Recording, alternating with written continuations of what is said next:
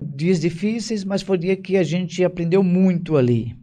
E na sexta-feira, no sábado, 21, é, 21 de maio de 1981, 15 horas, 3 horas da tarde, entram três marginais no frigorífico. E para minha surpresa, o que atirou em mim era uma pessoa que eu ajudava. Meu Deus. Ele passava pedindo ajuda, mas ele estava fazendo ponto. Ah, ah, já de São Paulo, todo mundo sabe que é próximo à roda de fogo. Sim, sim. E eles eram todos da roda de fogo. Ele fica, a roda de fogo fica do outro lado, próximo né? Da, à Ceasa, né? próximo Então, Ceasa. era rota. Então passaram e anunciaram o assalto, e no assalto eu fui ferido no peito, né? E aí começa a minha chamada diante de Deus. Pastor, é, nesse dia que uma dúvida assim, todos os dias a gente acorda pela vontade permissiva do Senhor. Sim. E mas nesse dia é, que o senhor estava ali naquele frigorífico, o senhor antes, o senhor sonhou alguma coisa ou o senhor foi uma coisa que aconteceu assim na ação? Momentos antes você sentiu um calafrio. não, não, assim, é porque eu- é uma dúvida minha como, Sim, como claro. É porque assim, Olha, é, eu diria o seguinte, né? É, a minha experiência surge quando a família ela está em perigo. Ou seja, é, nesse dia estava no caixa da empresa sim, o irmão caçula. E quando o funcionário escapa do cerco e avisa a gente que está tendo um assalto sim, e que nosso irmão caçula estava apanhando muito, o que é que a gente ganhou de 15 anos de idade? o 38. Cada, ir- cada irmão tinha um 38. Então imagine você, agora quatro irmãos armados para defender o irmão caçula. Então um subiu em cima do telhado, o outro passa para uma esquina do frigorífico, o outro fica ao lado da minha casa, que era de esquina, Sim. e meu irmão mais velho disse: ninguém entra, deixa ele sair. Só que a diferença era exatamente comigo. O diácono Cristóvão, meu irmão caçula, era meu irmão que trilhou a vida toda comigo. Ele estudou desde o maternal até o segundo grau comigo. Era o mais apegado, como é até a data de hoje. Ele liga para mim todos os dias. É uma pessoa Né? ótima. É uma pessoa que, se eu disser assim, eu vou para ali hoje, ele hoje está com 58 anos, eu estou com 63. Então, 62. Então, é, é aquela pessoa que se preocupa, amoroso, tudo mais. E quando eu vi os marginais batendo nele, o que é que eu fiz? Eu coloquei o 38 debaixo, por trás da costa, no meu cinturão, e entrei. Para minha surpresa, a pessoa que estava de costa, quando virou, era quem? O cara que você estava ajudando todos os dias. que eu estava dando esmola para ele. Ele me conhecia como dono do frigorífico. Então, a queima-roupa, a distância de um metro, ele dá um Deus. tiro no meu peito. Ali começa toda a trajetória. Então, foi um fogo cruzado, porque quando meus irmãos vê eu caindo, eles atiram de fora para dentro do frigorífico. E eles atiram de dentro para fora do frigorífico. Imagine você esse momento.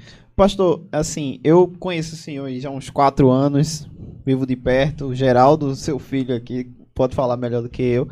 Mas o, o biotipo do senhor é um- um biotipo de ação. Porque tem pessoas que travam, tem pessoas que tentam resolver, mas se desesperam pelo, pela. E tem pessoas que têm ação. Eu acho que nesse momento o senhor teve ação de salvar o seu irmão, não é isso? É, meu irmão tinha tido uma queda de moto há 60 dias. Ele teve três fraturas cranianas. Meu ele ficou Deus. 29 dias em coma no hospital português e fazia 15 dias que ele tinha saído. Por isso que ele estava no caixa. Meu Deus. Quando os bandidos pegaram ele, começaram a dar coronhada.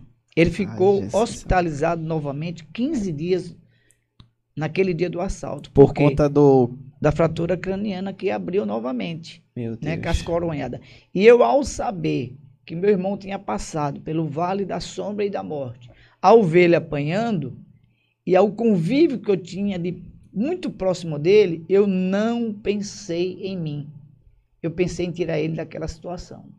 Então tinha duas pessoas armadas dentro do frigorífico e eu entro dentro do frigorífico e eles param de bater no meu irmão, que era meu objetivo. E meu irmão ia morrer. Mas o alvo naquele dia era a minha pessoa. Por quê? Porque Deus tinha um encontro comigo. Sim. Né? Então ali surge um novo caminho, uma nova trajetória, né?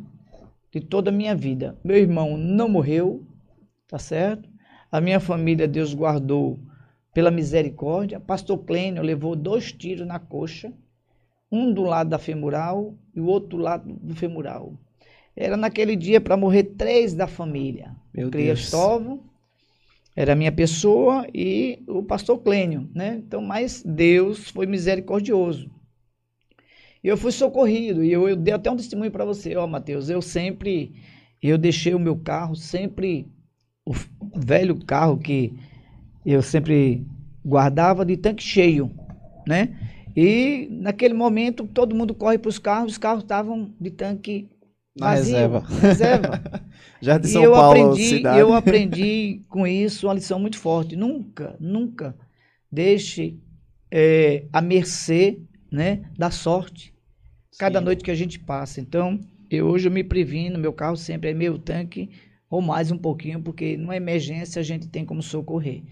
E naquele momento, o único carro que pode ser socorrido qual foi? Foi o meu. Então, meu irmão mais velho entra no carro, meu irmão Cristóvão entra no carro e o peito parecia que tinha uma torneira de sangue, porque jorrava longe, né?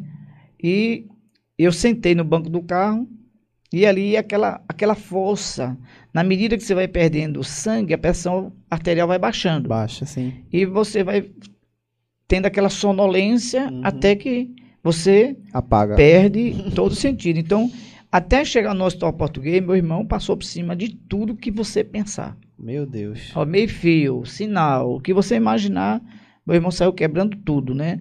Chegou no hospital português, a gente já era conhecido, porque acabei de falar que meu 15 irmão tinha atrás, acabado tio Tovo de estava lá. sair do hospital português. Então a família já era conhecida. Porque hoje você existe um mercado, né, muito forte, chamado mercado da saúde. Se você chega hoje em qualquer hospital, né, vítima de um assalto ou de um acidente, e as pessoas não recebem uma calção para que você seja internado, você morre na pedra, você morre na maca, né? Uhum. Então, mas a, a diretoria do hospital nos conhecia. Então disse, dá socorro porque a família tem poder aquisitivo para pagar tudo que é conta. Então eu já fui direto, né, para a sala de cirurgia. Meu Deus. E foram muitos médicos, eu ouvi muito, eu fiz tratamento pós-recuperação, com psicólogo e tudo mais. Por quê? Porque eu via médico dizer, "Ó, a gente está perdendo ele, né, a pressão está baixando. Isso, o seu estava desmaiado? Seu... Eu estava sem força nenhuma, mas a gente sabe que a última coisa que morre é o cérebro, né? Sim, sim. Então, todas as, as falas, eu não tinha força para mais nada. Nem para piscar o olho. Mas o cérebro estava vivo. Você eu estava via escu- tudo, Escutando. escutava também. tudo. Eu, eu, de 4 litros de sangue, eu só tinha meio litro de sangue circulando dentro de mim. Meu Deus. A minha pressão estava menos do que 2. Então, é, houve um momento que a luz apagou. Aí entra Deus na história. Que lindo, né? Aquele momento a luz apagou, a fala cessou e tudo parou. Aí os médicos dos médicos. Deixa Agora- comigo. Agora eu quero deixar um versículo que tem a ver com essa minha história, né? Que encontra-se no livro de Deuteronômio 32 e verso 39. Que Moisés, escrevendo o Pentateuco, diante de tanta luta, e Deus falando, fazendo milagre e tudo mais, Deus diz assim, ó: Veja agora quem eu sou. Eu sou o único. Não há Deus além de mim. Eu faço morrer e eu faço viver. Eu firo e eu curo. E ninguém há que possa escapar das minhas mãos. Esse é o Aleluia. meu versículo, sabe? É o versículo da minha história. Então, quando tudo se apagou, eu me deparei em um local que eu denominei sala do julgamento de Deus. Por que sala do julgamento de Deus?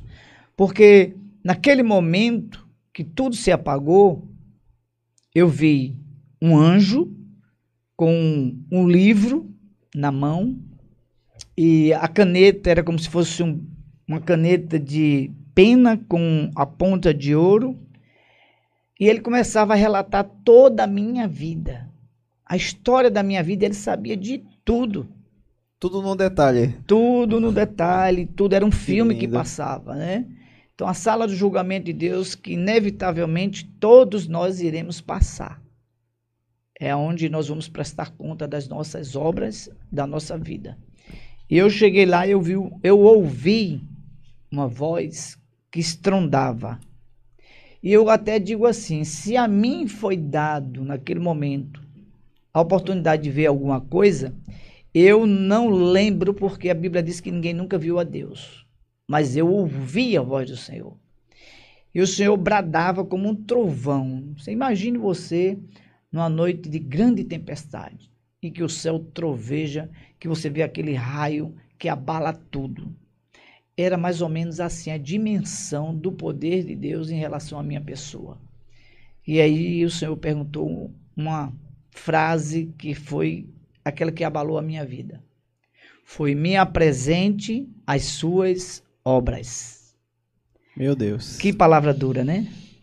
Se o Senhor chegasse para perguntar agora, ô Mateus, me apresente as suas obras. E tivesse um anjo que não deixasse escapar nada. Tava tudo no detalhe ali, né? Tudo no detalhe. Geraldo, me apresenta as suas obras. Quando eu chamei você para ir para a igreja, que você estava fazendo isso, aquilo, outro. E está tudo lá registrado. Tudo está registrado, né? Mas depois do anjo ler todo aquele dossiê, eu me lembro que eu estudava no ginásio pernambucano, estava é, concluindo o último ano, né? do Ali segundo no. grau, É, o ginásio fica perto na Rua da dessa- Aurora, Rua da Aurora, né? É. Como é nome daquela praça? frente Eu a. Capibaribe. Eu sei, eu sei, sei qual É? é. Sei. Então eu estudava ali, eu fiz o, o- o segundo grau, né? Ali, porque minha família já não tinha condições Isso de você pagar. tinha na, na faixa de quantos anos isso? 18 anos. 18 quando eu anos. comecei a ingressar, e aos 21 fui vítima do assalto, né? Meu Deus. Então, ah, se você ver 18 anos, eu fiz o primeiro ano, segundo ano, terceiro ano, concluí, fui para o frigorífico e no mês de, de maio foi o que aconteceu o, o, o assalto. Então, naquele momento que Deus vai lá e brada, pe- perguntando pelas minhas obras, e aí o anjo brada e diz assim, no dia 17, né, de agosto de 1977. Bom, o assalto foi em 81. Foi o dia da sua convenção, é isso? Foi o dia que ficou registrado diante de Deus a minha confissão. Veja, eu nasci no lar cristão. Por isso que nem todo mundo que está na igreja está salvo. Sim. Eu passei uma infância indo para a escola bíblica dominical. Eu passei uma, eu passei uma, uma- uma adolescência. Eu fui batizado aos 15 anos de idade. Mas só aos 17, vindo da escola, na Praça do Diário, estava tendo um culto da Assembleia de Deus. Aquele culto de Aquele evangelismo, né? culto que ninguém dá nada por ele, aquele que tem um camarada com caixinha e vai lá, aquele paletó suado. Aquela caixinha que, que chia mais que rádio. E a caixinha que ela consegue passar, acho E que ele não desiste. um quilômetro, um raio de É. um quilômetro. Aí algo me fez parar ali. E eu parei. Eu me lembro que ele estava pregando, né, sobre Zaqueu. Vê que coisa. Sobre Zaqueu, um homem que era cobrador de imposto, rico, mas defraudador, desonesto, mas teve um encontro com Jesus. E quando ele teve um encontro com Jesus, ele se arrepende e entrega sua vida para Jesus. E ele fez o apelo. E eu senti vontade de levantar a mão. Eu era batizado na igreja batista. Eu vi um culto da Assembleia de Deus, por isso que nunca julgue placa denominacional. Sim, Nós temos um Deus só. exatamente. Vamos respeitar os líderes religiosos, independente, né, da forma que é o estatuto de sua denominação. Exatamente. Lá em cima nós não teremos bandeira Placa nenhuma, né? Não, lá só um Deus. Só né? uma placa, Jesus. É verdade, só É verdade. Jesus é que está lá, né? Então, ah, eu fui lá e confessei Jesus. Ele disse: Você confessa Jesus? Eu digo: Confesso Jesus. E por incrível que pareça, eu fui batizado, né? Aos 15 anos, E a, aos 18 eu aceitei Jesus. Amém. Verdadeiramente. E aquilo estava registrado no livro da vida. Quando o anjo, ele lê o livro, ele diz, no dia tal, de tal ano, de tal ano, ele aceitou Jesus, Yeshua Hamashirra, como único e suficiente Salvador.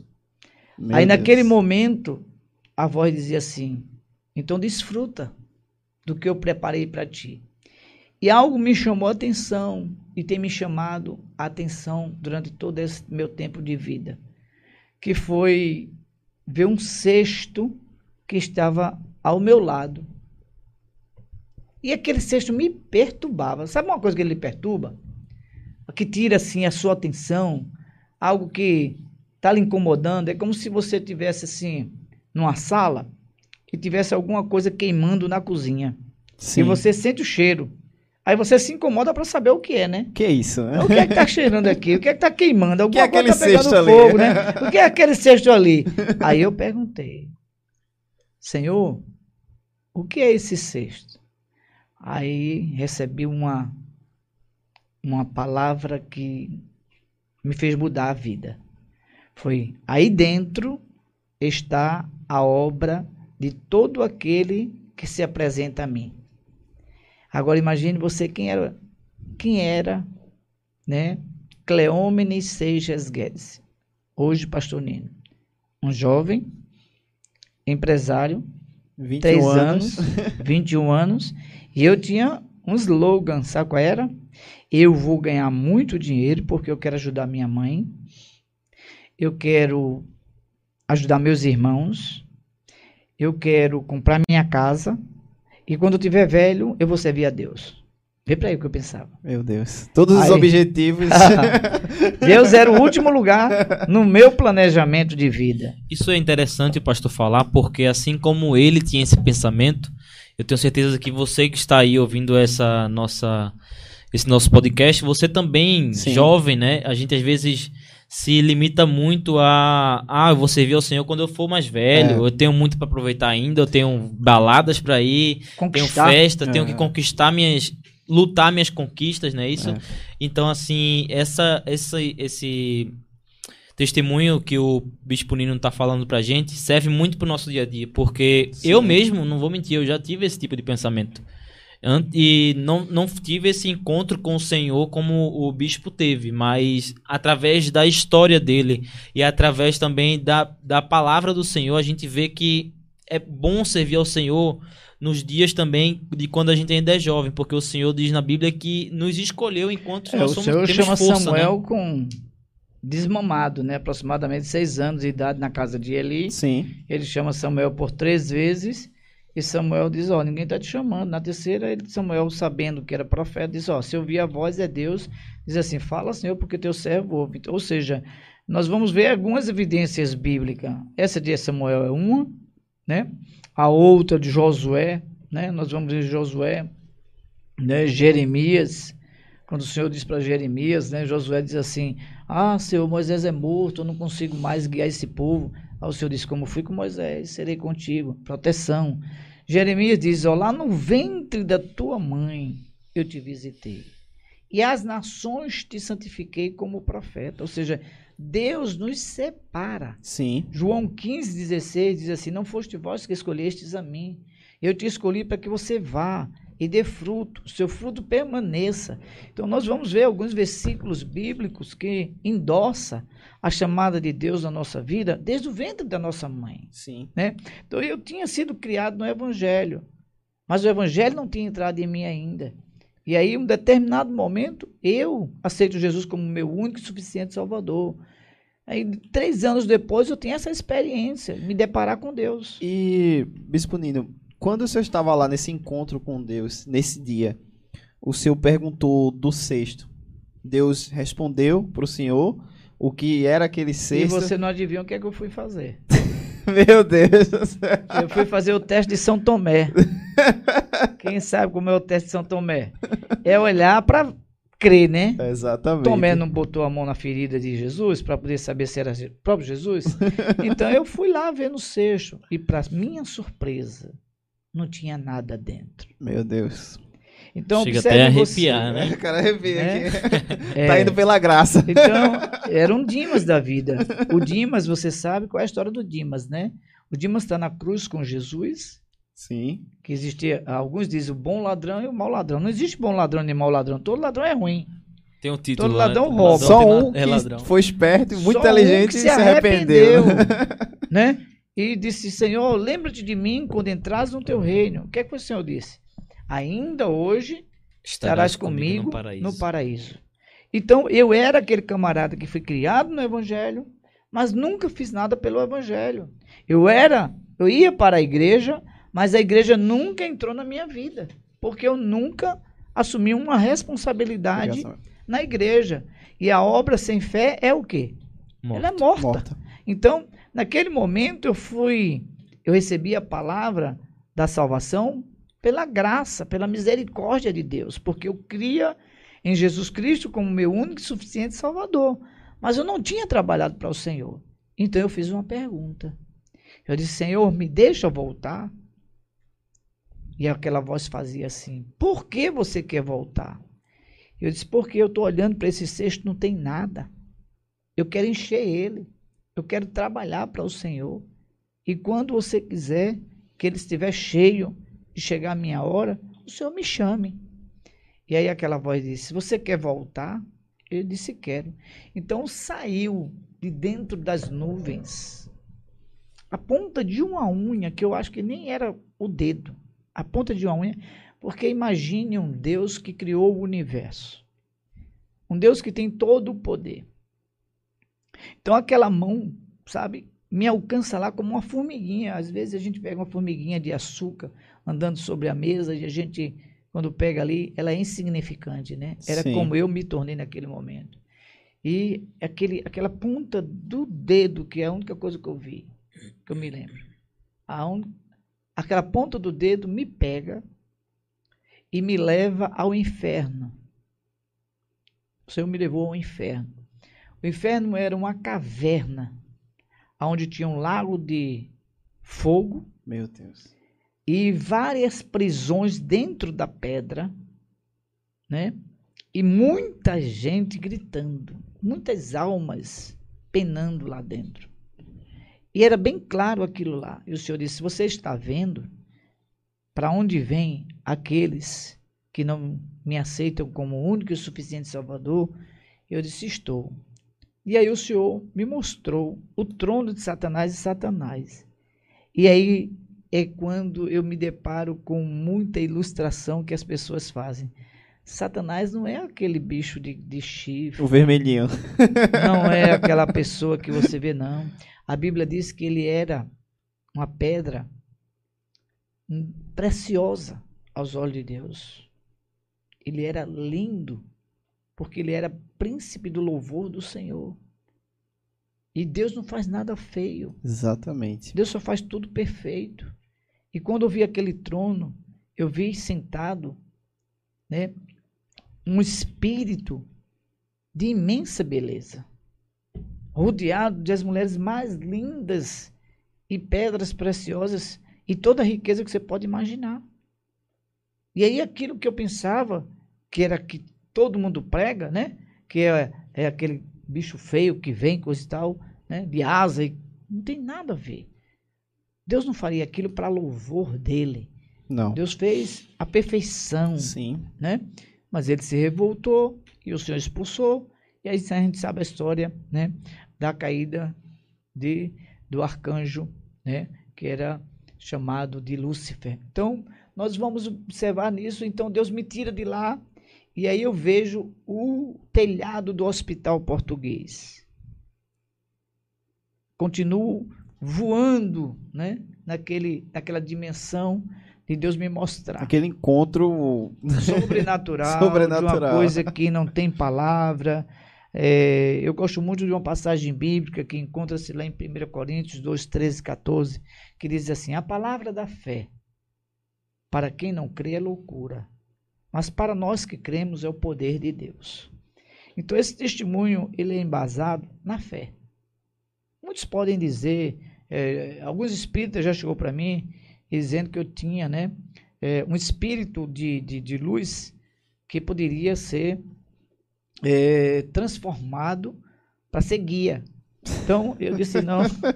Eu trabalhava com uma pessoa, depois é, outro dia eu dei esse testemunho, mas é, quando Deus me traz de volta, eu vejo o hospital, eu vejo minha família toda transtornada. Abalada. Né?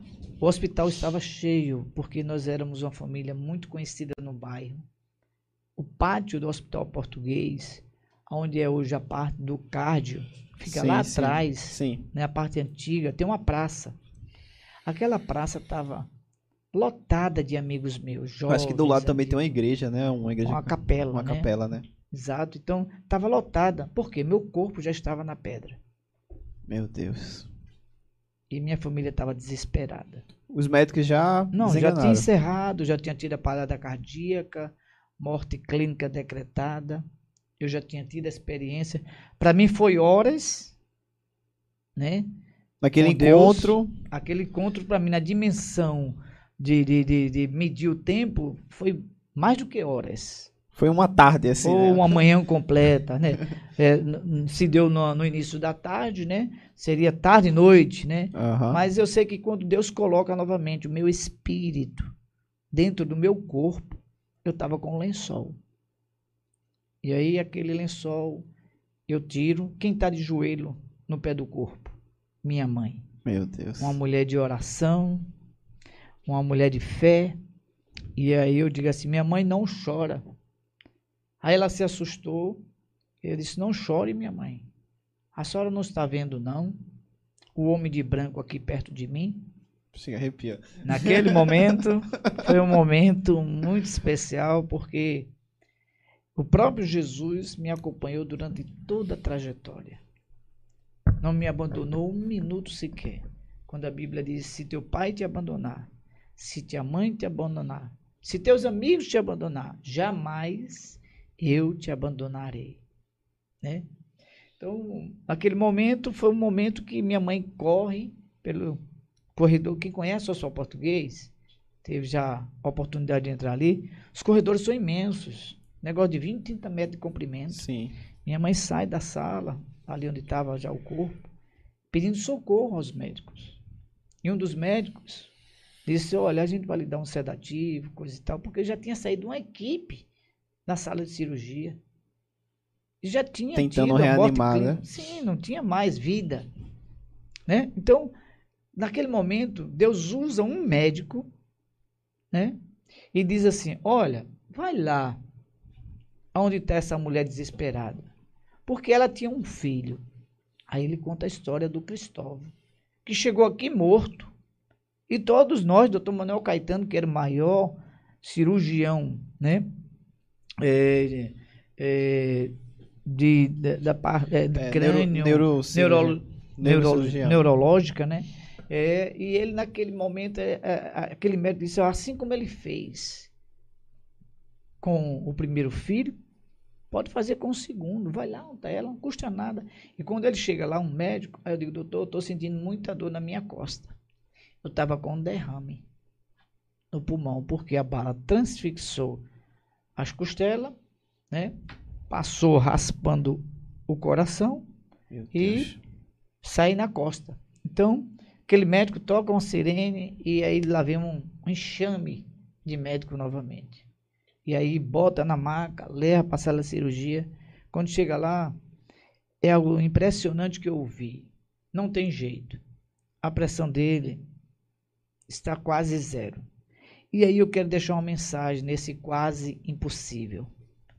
Quantas vezes na nossa vida nós achamos que não podemos, que você não pode, que você não pode, que você não pode, mas Deus pode tudo. Verdade. E minha mãe assinou um termo de responsabilidade. Que se morresse na mão dos médicos, ele não teria nenhuma culpa. E aí, quando o médico rasga, né, depois eu recebo né, um pedido de desculpa do cirurgião, Dr. Carlos Moraes, né, que me rasgou do abdômen até a coluna. Tem a Porque cicatriz ele não, aqui, né? Sim, do abdômen todinho. Aqui, né? Então, o que que ocorreu naquele momento? Ele não acreditava que eu escaparia. Ele podia ter feito uma incisão pequena, E era um médico experiente na época, né? mas eu estava morto. Ele não acreditava. Né? Então, o que é que ocorreu naquele momento? Ele fez aquela incisão e quando ele rasga, a pressão arterial sobe. Porque aí eu já estava recebendo soro e sangue, o coração já estava bombeando porque encontrava sangue, né? E a pressão arterial começou, então eu tiraram o meu pulmão do lado esquerdo. Foi retirado, porque nós sabemos que o tecido do pulmão ele é espumoso, ele é espon uma espécie de uma esponja. Aham. E praticamente duas, três horas depois de ser eh, transfixado pela bala, né? Agora, você chutaria quantos quilos eu tinha na época? Chuta aí. Hoje eu tenho 67 quilos aos 63 anos. Na época eu tinha 21 anos. Imagine você meu biotipo. 40 para 45. 50. Eu tinha 38 quilos. Meu Deus. Na Cara, época do Luizinho, né? 38 quilos era uma vara. O vento É. levava, né? E um tiro de 38 no peito. Meu Deus. Só Deus mesmo. queima-roupa. Deus ainda faz milagres. Com certeza. E aí passei pelo processo da cirurgia. Vou tornar na UTI quase 11 horas da noite. E um médico, o meu cirurgião, bate em mim, porque existe uma, uma, uma técnica pós-cirúrgica chamada tapotagem. O que é a tapotagem? Ela é umas tapas que os médicos dão na parte próxima ao pulmão para você vomitar o resto da cirurgia. Porque pedaços de sangue se alojam no estômago e tudo mais, então tinha que botar aquilo para fora. Senão teria que fazer outra cirurgia para tirar aquela parte que ficou presa, porque eu estava num estado muito debilitado. Uhum. E ele dizia assim: Cleômenes, vomita. E eu sempre tive problema para vomitar na minha vida. Eu nunca vomito. Eu nunca vomito. Eu posso tomar veneno, eu não vomito. Posso botar o dedo na água. Aí foi quando eu me lembrei que eu, quando adolescente, eu via um filme em que a pessoa enviava uma mangueira pela o nariz até tocar no estômago para provocar o vômito. Eu disse, doutor, pode a mangueira pelo nariz, que senão não vou vomitar, não. E ali eu já estava com soro, sangue, dreno, todo monitorizado. Era, era aqueles dispositivos em cima do coração, monitorizando, A sala pipi, né? apontando o tempo apontando, apitando, apitando. né? Na UTI. E aí ele botou uma mangueirinha pelo meu nariz e toca até o estômago. Aí eu vomito cada pedaço de sangue talhado, grande, em cima de uma toalha. Ele disse: Você não vai ser preciso fazer a cirurgia. E ali, durante três dias, eu passei na UTI. E aí, ainda a presença do Senhor estava do meu lado. O Senhor disse assim para mim uma frase que eu não vou esquecer nunca: Mil cairá do teu lado, dez mil à tua direita, mas tu não será atingido. Glória Eu me lembro que tinha um, um senhor de idade do meu lado, apresentando assim os seus 80 anos, e do outro lado uma senhora bem de idade. No primeiro dia de UTI, ela faleceu. Ele disse: Meu Deus, a próxima vai ser eu. É o dominó. É, é, né? Próximo sou eu. No segundo dia, o outro faleceu. E eu fiquei sozinho. Agora você veja. É um momento que é você e Deus. Não tem família, não tem ninguém que está ali com você. Quem vai lhe consolar é a sua fé. Mas em todo momento, meus irmãos, eu senti a presença de Deus. Glória a Deus. Me sustentando, me segurando. Dando força, né? Força ali dizer, não temas, eu estou contigo. Você vai passar, porque eu tenho uma chamada na sua vida. E aí eu vou para o hospital e depois você não sabe da maior. Nesse dia do assalto, morreram dois bandidos. Eu morava em frente à casa de um delegado. E aí ele sai atirando e consegue balear dois bandidos. Quando eu estava no quarto, essa família onde o cara que eu dava esmola atirou em mim, ele morreu. Morreu dentro do carro do assalto. O delegado conseguiu matar ele e matar mais outro. Uma troca de tiro, né? Troca de tiros, vai e vem nesse tiroteio e morreu dois. Eu fiquei ferido, meu irmão ferido, o diácono só. Eu sei que foi três no mesmo dia no hospital, simultaneamente na minha casa. Virou aquele desespero, né? Mas Deus estava com a mão estendida, né? E aí, quando eu estava no quarto, houve uma tentativa, porque essa família era assaltante de banco. Depois a gente descobriu. De alta periculosidade. E tinha um cara chamado Marreta, que era o vulgo Marreta. E ele foi tentar me matar no quarto. No quarto do hospital. Do hospital. Meu Veja Deus. Trama, vai que ser dia, trama hein? de novela, né? que dia. E aí eles entraram no hospital, chegou a entrar, mas na porta do hospital, meu pai, ele, ele sempre gozou de muita ah, ah, amizade política. Então, na época, o primo de meu pai era procurador público do estado de Pernambuco. E meu pai era primo legítimo de Nilo Coelho, que era prefeito né, de Petrolina na época. Então, quando soube que aconteceu isso, né, é, houve uma delegacia denominada só para tomar conta da minha família. E pra fazer a segurança do hospital Proteger. também. Então, era policial 24 horas na porta da, da- do quarto, certo? E o pessoal atrás dos bandidos, para ver se pegava, né? Porque eles queriam matar o resto dos filhos todinho, porque morreu dois irmãos no mesmo dia. Meu Deus, eu, eu fico imaginando, pastor. Desculpa atrapalhar o senhor. A cabeça da sua mãe como é que tava nesse dia, hein? Só Deus pra consolar. Só Deus, só, Só Deus, Deus. né? Nesse momento, meu pai chega perto, ele vem da fazenda e assume o frigorífico. Para minha desilusão, ele vendeu o frigorífico que eu tanto trabalhei. Senhor conquistou até os 21 anos aquele Quando patrimônio. eu saí do hospital, que eu procurei o frigorífico, não tinha mais nada. Tudo Deus. foi vendido, né? Eu me deparei é, cirurgiado, me deparei sem emprego, sem meu frigorífico, sem nada, né? Ô pastor, uma dúvida. Acho que Geraldo também deve ter essa dúvida. Como foi o seu pós-operatório? Foi bom? Foi rápido? Teve que ter outra. Meu pós-operatório foi muito difícil, porque quando os médicos tiram o pulmão e há um trauma muito forte, veja bem, um fumante, vamos supor, Sim. Fumante, ele passa 20, 30 anos fumando. E ele vai tendo uma perda de oxigenação lenta. E ele não sente aquela A perda, porque fumaça a dose é a, homeopática. a- É a dose homeopática, né? Ele não sente aquele trauma. Agora, quando você tem um- dois pulmões, em 48 horas você não tem mais o outro pulmão, há uma- um, um- pedido do corpo para suprir aquela necessidade respiratória. Então, eu tenho o quê? 4 litros de ar no pulmão, dois em cada um. Então, eu estava só com dois. Então, tudo que eu fazia cansava rápido.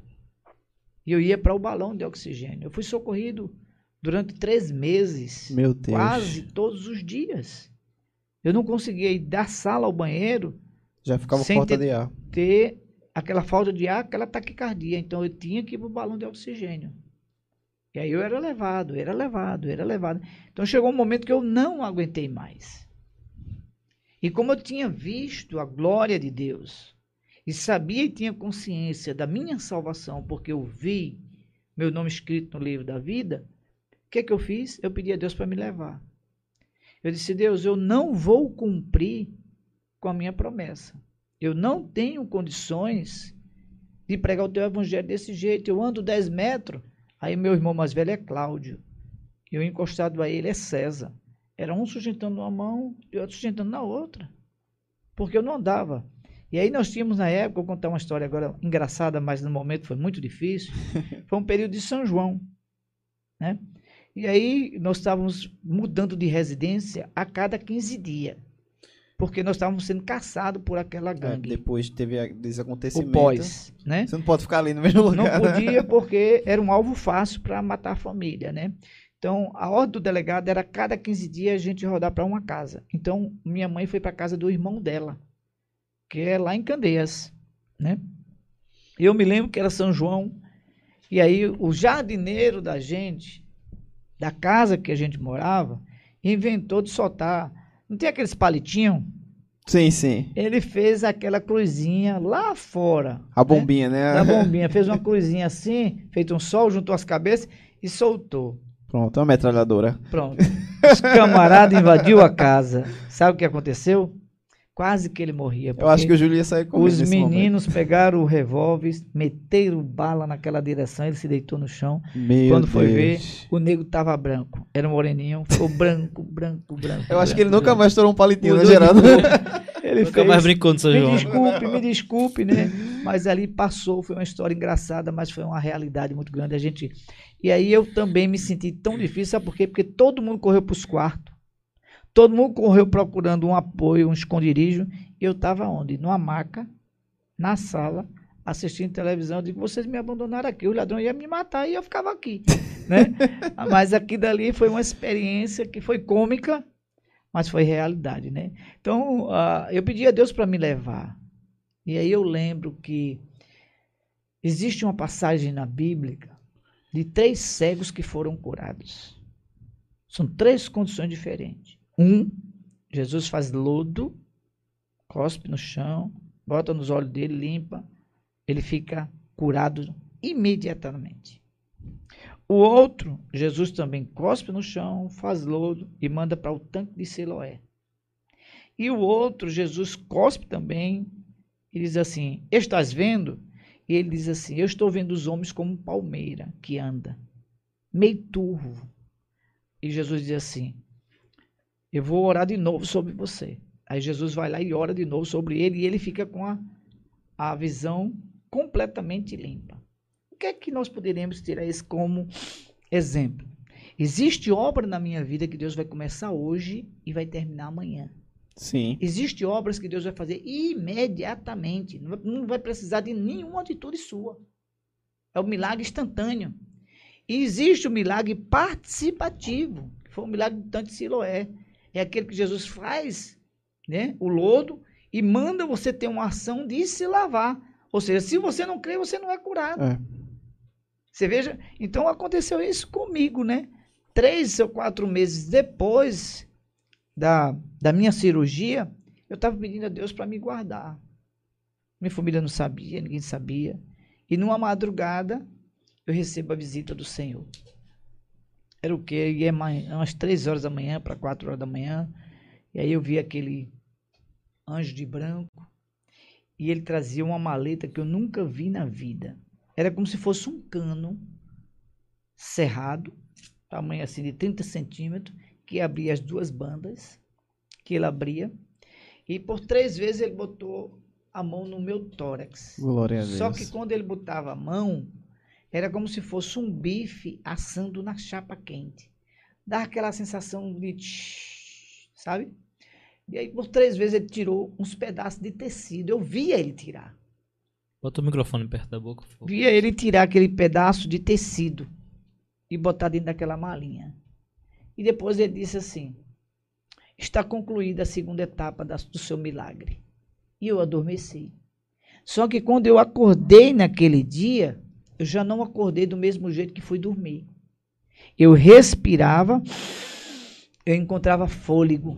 Que maravilha, hein? Aí eu disse, meu Deus, eu recebi um milagre.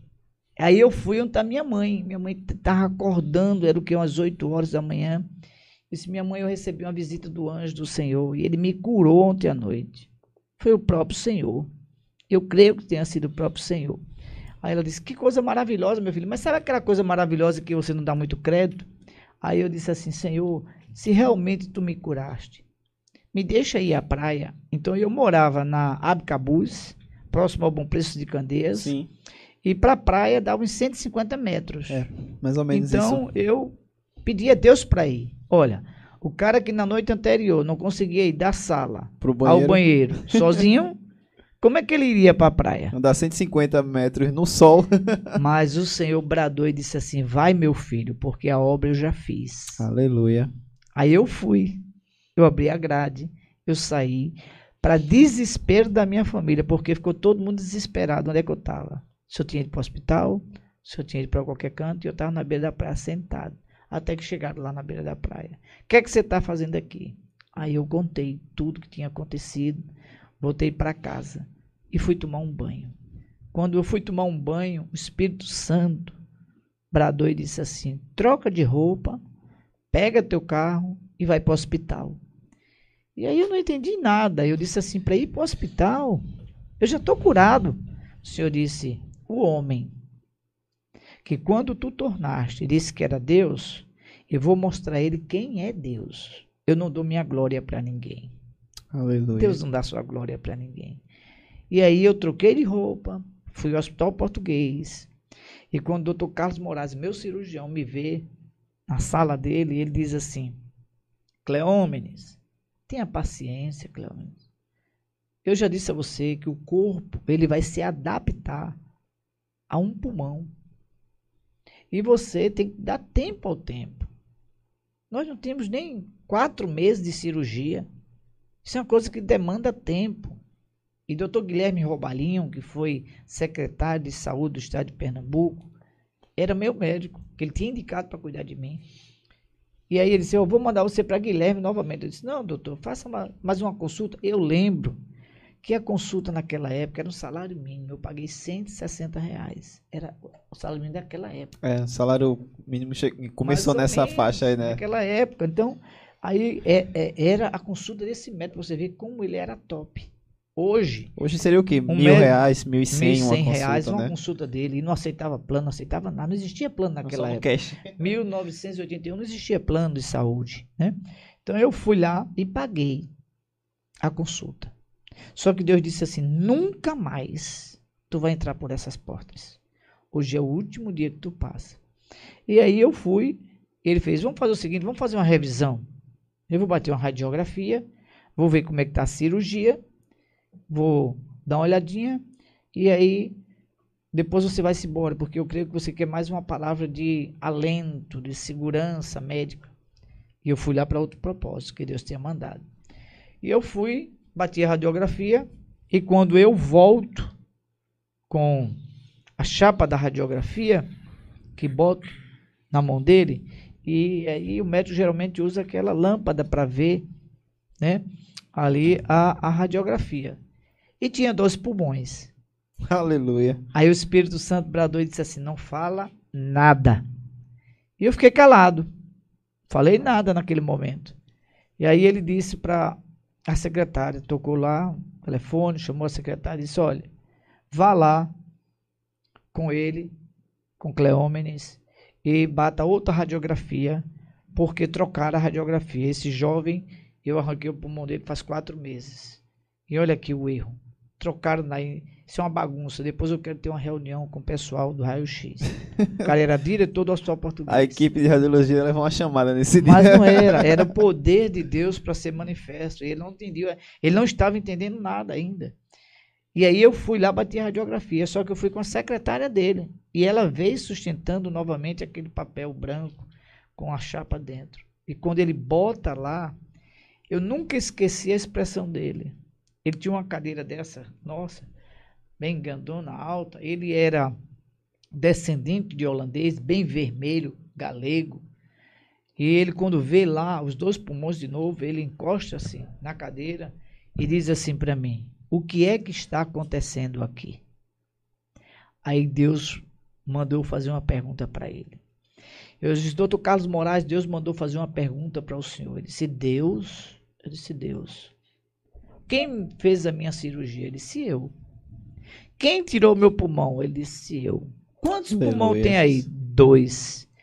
Quem botou o outro aí? Não sei, eu quero que você me diga. Eu disse: Deus mandou dizer para o senhor que nunca mais o senhor diga que é Deus, porque quando eu tornei no hospital, naquele dia, o senhor disse para mim que me deu a vida. Lembra? Ele disse: Eu digo isso para todo mundo. Todo mundo que chega morto aqui que eu opero, e que sobrevive, eu digo que dê a vida. Porque foi o meu talento. E naquele momento, né, que eu vou e digo para ele que Deus mandou um recado para ele, ele manda chamar toda a junta médica. Desde o anestesista, ao instrumentista, ao cardiologista, a, a, a sala dele ficou cheia. E eles disseram assim, esse médico, se vocês já viram um milagre, aí eles disseram, não, nunca vi um milagre. Esse jovem aqui, eu operei ele há quatro meses atrás, tirei o pulmão. Ele foi vítima de um assalto, perdi o pulmão do lado esquerdo e eu tirei. Olha aí como é que tá. Quantos pulmões tem aí? Dois. E vocês acreditam que ele é crente? Aí um gritou do lado e disse: Eu logo vi que isso é história de crente. Aí o, o médico disse assim: Vocês acreditam que Deus mandou um recado para mim? Dizendo que nunca mais eu dissesse que é Deus, porque ele fez o que eu não posso fazer: colocar um órgão sem ter nenhuma incisão. E mandou a prova, e a prova está aqui. Aqui está uma prova de seis meses, ele com um pulmão só. E aqui está agora a radiografia com dois pulmões. Aleluia. E naquele momento, aquele médico pede uma oração. Ele se achava Deus. Mas todo joelho se dobrará.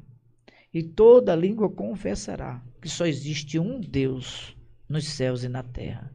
Ele Amém. se curvou, Mateus. Mesmo com toda a capacitação. Contudo, aquele médico dobrou seu joelho